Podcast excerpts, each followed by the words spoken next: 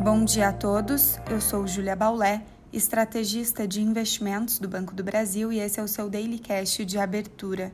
Hoje é quarta-feira, dia 3 de novembro de 2021 e os investidores mundo afora acompanham a decisão de política monetária pelo FONC que deverá anunciar o tapering nos Estados Unidos.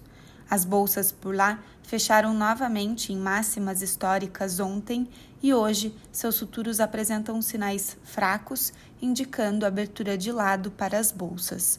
O tapering é a redução da compra de ativos, que leva a uma diminuição da liquidez do sistema financeiro global.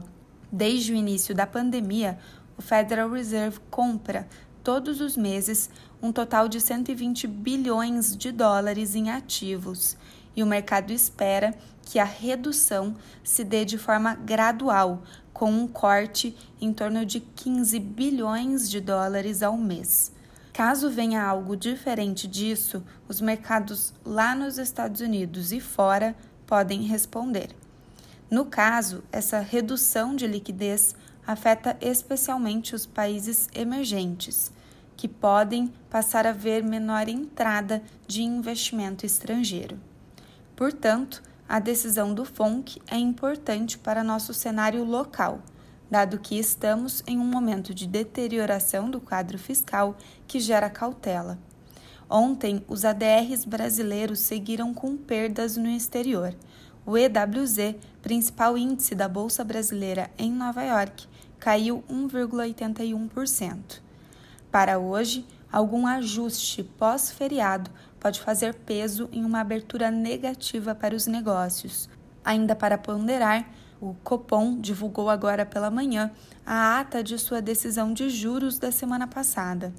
O mercado digere a ata e pesa a preocupação do comitê com o fiscal e os riscos de desancoragem da inflação para o ano que vem.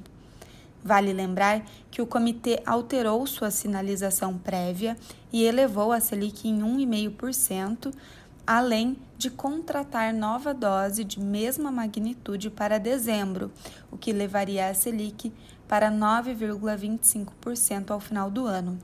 Ainda assim, deixou aberta a possibilidade de que essa elevação seja ainda maior.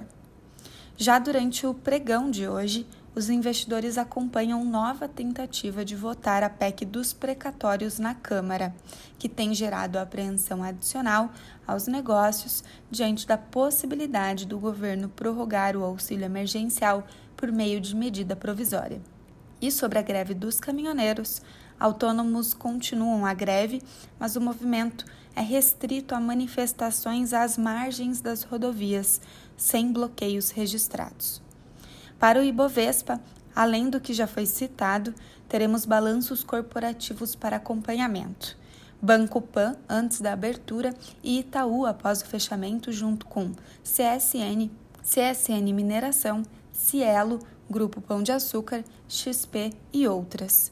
Já o petróleo está em forte queda nessa manhã, com as pressões de que a OPEP aumente seu alvo de produção na reunião de amanhã.